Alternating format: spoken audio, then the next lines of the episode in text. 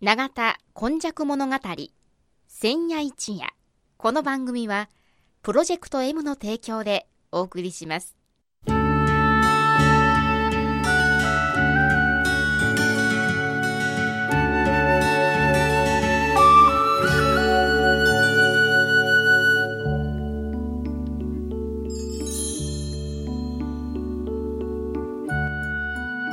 神戸は港があることで多様性のある町となりました。しかしその港というのは神戸港だけを指しているのではありません。山から海へと注ぎ込む川のある地域には素晴らしい砂間が広がり海の流れと川の流れに相まったこの永田地域一帯も神代の昔から自然の生んだ港がたくさん点在していました。そして港は海外からの素晴らしい知恵や文化をその往来する人々と共に受け入れる場となり豊かな暮らしを生み出していったのです。つまり自然が生み出した小さな港が瀬戸内海を望む永田地域にはあちこちにあり長い長い時代を超えた昔から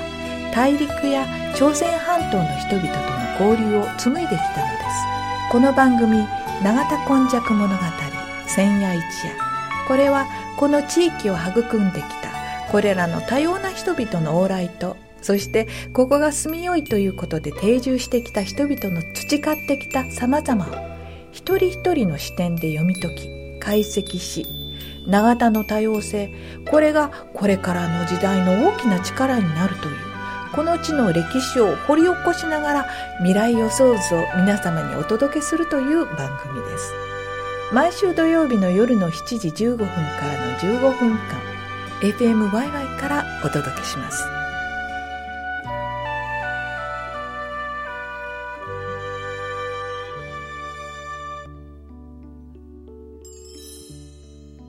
皆様こんにちは。今日もこの番組の時間がやってまいりました。司会進行はいつものように FMYY のキムチアキ。そして今日の88、88夜ですよ。この方です。須磨で生まれ、須磨で育ち、八十数年、井上勇です。よろしくお願いします。よろしくお願いします。さて、井上さん、どんなお話でしょう？今日は。今日はですね、あの、すあの須磨のあの庶民信仰というようなお話をさせていただきたいと思います。はい。はいこれはですね、ええあの、どこの地域でも下町にですね、あの、こういう、その、あの、し信仰が非常にあの、根強く昔はありましたですね。あの、特にですね、この、その土地土地にあ合わした、その信仰というんですか、はい。そういう集い、集まりがありまして、これはまあ、昔でいう、あの、今、今でもそうですけど、あの何々校で、こう、こうがありますね。こうってあの、えっ、と、ゴンベンになんか立てたそうです、そうそうそうです。はい。その校がですね、はいあの、各地域にあり、ええ特にあの、須磨あたり、長田もですね、下町にはもうたくさんそういう校があの、あったんですね。それで、あの、その校もですね、最近はあの、残ってるところがあるんですけども、あの私たちが考えているその校はですね、本当に庶民的でありまして、今も須磨寺には須磨寺校という、あの、護衛科の校があるんですけども、これはあの、1年に1回、あの、5月に弘法大師の誕生日に、いろは祭りというお祭りが、あの、そういうありまして。いろは祭り。はい。はい。それで、あの、各真言宗の宗派からですね、あの、護衛家校の方々が、あの、護衛家を奉納するというような、もう、催し物があるんです。なるほどこれはちょっとですね、なんかこう、庶民からかけ離れたような、あの、こうですね、現代風と言いますかね。うんなるほど、なるほど。はいで、その、須磨ではですね、もうほとんどもう、それがもう、なくなってしまいました。ところが、ちょっと話が飛ぶんですが、京都にはですね、そういう、その、あの、京都芸能という文化財にも指定されております、あの、この、そういう校が今でも各地に非常にあの、華やかなような、この行事はやっておりますね。これもちょっとまた後から出てくるんですが、です。この西須磨にはですね、ええ。その、そういう庶民信仰の、その、あの、そういう、その、こう、こうと言いますか、あの、その信仰が3つほどありまして、はい。その中の一つは、大峰山参り。これは大峰さんってのは、あの、皆さんも最近は特にテレビなどでちょこちょこ、うん、あの、修験、修験者が、うん、修行をしているという場面がよく出てきますけども、はい、今は少しブームになりつつありまして、お参りの方も非常に多いということですが、はい、この山はですね、あの、日本ではまだまだ、あの、その、女人禁制という看板が大きく上がっておりまして、そうですか、えー、あの、その結界、はいあの、大峰山に入るところにはですね、あの、石柱、大きな石でですね、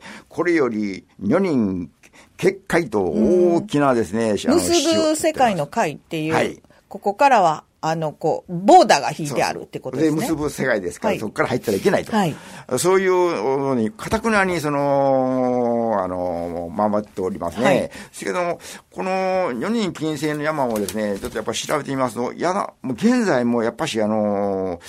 まだ何箇所か全国にあるということが、あの、わかりまして、これもちょっと面白いんですけども、はい、あの、岩上神社。これは、私も全然知らなかったんですけども、私の先祖の、あの、この、とこですが、淡路島のですね、うん、あの、この、豊島というところがありまして、その近辺にですね、その、あの、岩上神社という神社がありまして、そこにもですね、小さな、あの、石ありまして、女人金星と出てますね。それからもう一つは、石川県の能登町にもあります。それからもう一つも、あの、あとは、あの、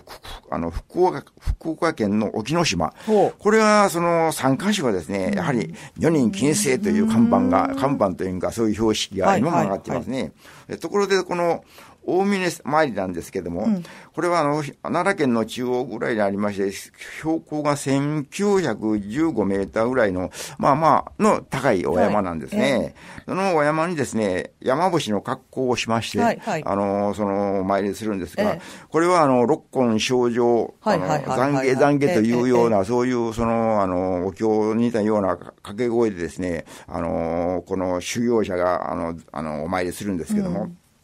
これで、この場合ですね、妻のあの若い人はですね、その当時の若い人は、大峰山参りをしなければ村八部になっとったんですね。村八部？はい。あらら。必ず大峰山に参らないといけないと。ということでですね、もうやむを得ず職人さんあたりもですね、うん、あのもうそういうそばに校がありますので、その長老がですね、あの、その、誘ってですね、やはり一年に何回か、あの、大峰山参りをしています。手前、あの、手前味噌ですが、私もですね、若い頃、あの、二度大峰山参りをしまして、あの、かあの、身を清めてですね、はい、もうすがすがしい気持ちになったような気持ちを覚えてるんですがね。なるほど、はい。それでですね、その修行の一番、あの、この、このクライマックスはですね、かなり高いところで弾丸鉄壁がありまして、ええ、そっから、あの、その、身を乗り出しましてですね、あの、あ、テレビで見たことある。はい。そこで、もちろん、あの、その、綱つけてはりますよね。そうですね。はい、後ろにですね、縄、ね、たすきをかけられまして、後ろの足をですね、うん、何人かの方に突っ張って、うん、ドンとその崖を前に出すですね、うん、その、祠の下にですね、あの、崖の下に、あの、仏さんが祀ってあるんです。これを、あの、まず、その、先達の方がですね、見えるかと言ったら、もうほとんどの人は見えないんですけど、見えますって言います。その次のセリフはですね、はい、親孝行するかうん、はい、します。その次はですね、最大者、嫁さんを大事にするかあら、いい言葉ですね。えー、その時には、はい、します。そういうようなですね、笑い話のあるような真面目なですね、修行をするんですね。なるほど。えー、覚悟を聞くっていうことです、ね、その大峰前にですね、はい、ちょっとこのうち、裏話がありまして、はい、あの、この、あの、参るところの多いのに、大峰参りを二度三度する輩があると。あそういうそのやっかみのですね、林言葉はすまに流行ったんですね。なるほどね。その次にですね、この六歳念仏という、その、あの、し、あの、庶民信仰があります。6つの最上の際に念仏ですね。そうです。これはですね、あの、関西地方では、あの、割合盛んで、特に先ほど言いました京都が非常に盛んなんですね。須磨もですね、かなり古くからこの六歳念仏がありまして、特に、はい、あの、裏本、8月、旧暦、あの、旧暦の、あの、要するに8月です,、ですので、あの、初盆、要するに、あの、は、あの、亡くなった方、のとこにお参りする。ええ、そして9日には、まず8月の9日には、須磨寺の本堂で奉納をしまして、8月15日には、この初盆のお宅を回りまして、ええ、そして8月13日には、あの、このケチアンで、また須磨寺の本堂で、あの、六歳念仏を奉納する。これ、この、構成はですね、あの、太鼓はあの4人なんです。はあ、で、鐘が2人。はい。で、林言葉というお経がする、あの、その同志の方が1人おりまして、うんうん、約1時間ぐらい、うん、あの、その太鼓で、まあ、あの、踊り的な体育なんですね。はいはいはい、これはずっとこう、やっぱ調べてみますと、あの、この、踊り念仏ですので、あの、一辺承認が絡んでいるということも、あの、なんか言われておりますね。かもしれないですね。はい。そしてこの、京都の場合はですね、あの、六歳念仏のその最初はですね、あの、清清水の舞台でやるんですね。これはたくさん見学祭、見物がありまして、京都の太鼓は少しあの、小さめで、うんうん、あの、メンバーも非常に多いで、で、若い方が非常に活発で、私も何度かあの、の取材というか、参考資料を、あの、受けたいので、あの、聞きに行ったことあるんですけど、ちょっと須磨の六歳念仏との、だいぶその容量が違いますね。まあ今日の都ですから、ちょっとあの、見物客向けっていうところもあるのかもしれませんね。そうですね。それで現在はですね、あの、北区の、あの、そこに、あの、残ってるということでありまして、数年前に、あの、行ったんですけども、残念ながら、やはり、あの、あの若い人の後継者がないというところですね、もう消滅しておりますね。で、あの、私もですね、今から、あの、64年ほど前にですね、その6歳念仏に、あの、ちょっと復活されまして、はい、その時にですね、あの、そのの参加しまして、あの、24歳の時に須磨寺の本堂で奉納しまして、もう、そして、あの、須磨の土地の方の、あの、初盆のとこにお参りし、最終的には、あの、舞台でですね、6歳念仏は、あの、あの、袴とですね、あの、羽織を着まして、上下でですね、あの、やったことあるんですけども、今覚えてるんですけど、非常に恥ずかしかったですね。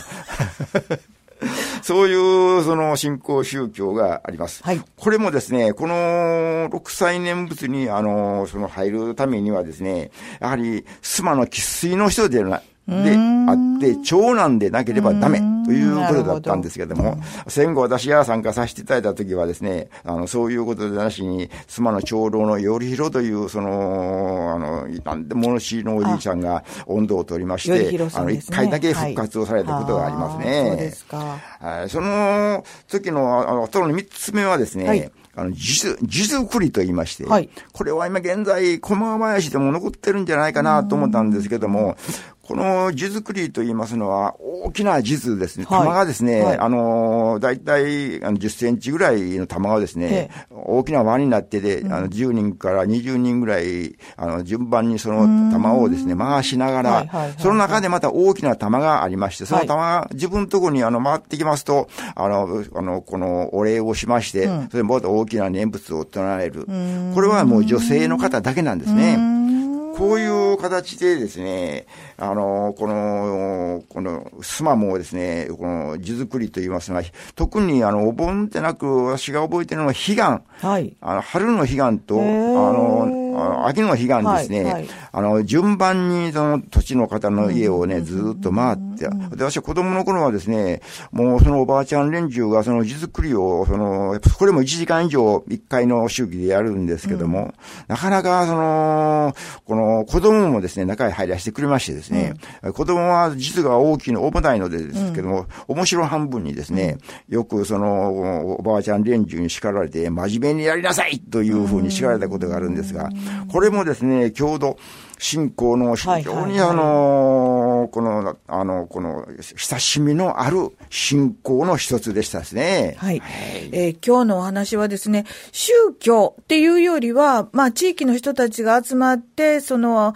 春を迎える、あるいはこれから冬に向かっていく、あの、収穫の時でもあるというような、集まっていろんなことを、まあ、あの、やり取りするというような、はい、そういうような感じを受けました。そうですね、はい、今日もなかなかあの古式豊かないろいろなお話をしていただきましたのはこの方です。妻の住人井上勇でした。では来週もまたお楽しみにしていてください。この番組はプロジェクト M の提供でお送りしました。